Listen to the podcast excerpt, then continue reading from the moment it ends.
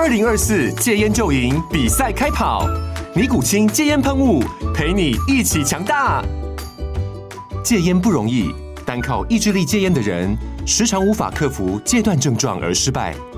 尼古清戒烟喷雾将是你的神队友，简单一喷，药品急速释放，立即缓解七大戒断症状，不限场合提高戒烟成功率。除了尼古清神队友，你还可以寻求专业医疗人员协助，一起迈向戒烟成功之路。尼古清戒烟喷雾，用科学方法戒烟，请咨询全台各大药局及戒烟门诊。本广告由尼古清戒烟喷雾、胃部药书字第零二七八三五号提供。嘉安嘉护股份有限公司，台北市中山区民生东路三段二号十楼，北市卫药广字第一一三零三零一九零号。尼古清戒烟喷雾，相伴每个新开始。各位大家好，欢迎大家收听《投资领头羊》，我是碧如。除了 Parkes 节目内容之外，在我们永丰投顾的官网，还有关于本集内容的更进一步产业及个股的资讯。那有兴趣的朋友，欢迎点击连结并前往观看哦。电商最大盛事双十一已经过了，双十二也才在昨天落幕。今年你有多熟吗？还是当个不动明王。由于双十二才刚落幕，这个数据是有限的。但就双十一的销售状况来看，其实我们还是可以看出消费还有产业趋势的一些端倪。中国经济的疲弱，消费动能低落，今年以来手机买气欠佳。但是买气看起来，在华为的 Mate 六十 Pro 推出之后，民众爱国心的这种民族情感加持之下，已经有明显的扭扭转了。十一月十四号，研究公司公布的一个数据来显示，华为智慧型手机在十月份的销售量已经强劲成长了八成以上，也推动中国当月的这个手机总出货量成长十一个 percent。这个迹象透露的，中国低迷的手机市场已经出现复苏了。而从手机销售位居双十一热销类的这个品相第二来看，似乎也印证了这个迹象正在进行当中。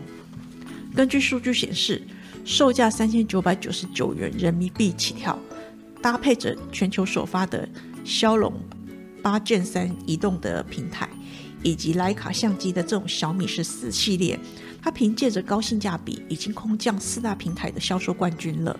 而且从十月三十一号开卖到十一月十号开始，累计的全通路总销量就高达一百四十四点七四万只。而且在全平台的销售额冲破了两百四十四亿人民币，这个大概是折合台币九百九十五亿元。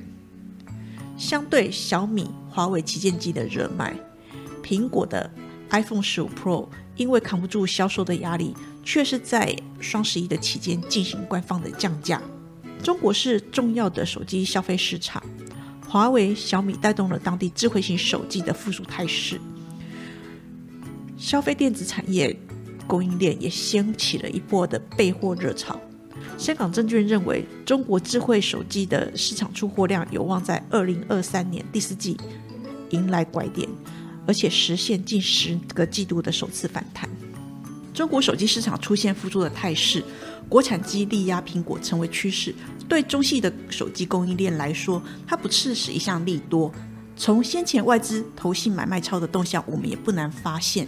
消费性电子，尤其是手机供应链相关，它成为呃法人的心头肉。尤其是先前股价沉积已经很久了，而且筹码经过有效沉淀的，例如显示器驱动 IC。但是这些族群在法人进驻，而且股价拉开一段之后，又面临了涨多拉回的卖压。未来能否重新回到多头的惯性，甚至过高？其实还是要看他们有没有能力做出令人刮目相看的成绩单。与手机市场密切的台湾重要显示器驱动 IC 的相关厂商，包含了三零三四的联用、三五九二的瑞鼎、四九六一的天域、三五四五的敦泰、八零一六的西创等。在国外挂牌的还有奇景光电。我们观察到，手机应用端显示器驱动 IC 的族群，在十月份的合并营收是普遍呈现月减。看起来基本面市况并没有股价精彩。至于十月份营收暗淡，多数还是因为像是终端市场的这个需求依旧保守，还有客户比较谨慎管理库存，而且严格审查采购所导致的。那表现比较好的联咏，它的营收还是维持高档，月减零点三七个 percent，而敦泰是月减二点八六个 percent，瑞鼎还有天域则是分别月减了一点七八个 percent 跟十二点五四个 percent。去年显示器驱动 IC 的族群开始调整库存，那在这个部分，其实 TV 面板是首先面临调整的这个应用别，接着就轮到了手机这一些。虽然说库存进行调整了一段时间，不过消费性电子的需求复苏是低于市场的预期。那今年 TV、手机这些终端业者，它的库存一补到安全水位，就又开始减少拉货。在这样的现象持续的情况之下，也让产业下半年旺季呈现一个不旺的局面。不过，目前观察到终端客户的库存已经清理了太半，手机市场也有鸡蛋出现，预期手机的 TDDI、OLED 的呃触控 IC 出货都可以出现成长。那展望二零二四年，相关公司像是天宇，他表示说啊，已经看到了隧道口的这个亮光。而敦泰他也提到说，最坏的时间已经过去了，二零二四年各应用应该有不错的一个成长机会。目前各个 DDI 业者，它的 ASP 跟毛利率还是没有回到疫情前的这个常态。但是值得注意的是，从第三季开始，已经看到部分的 DDI 产品透过中国产能来降低成本，使得它的毛利率触底反弹。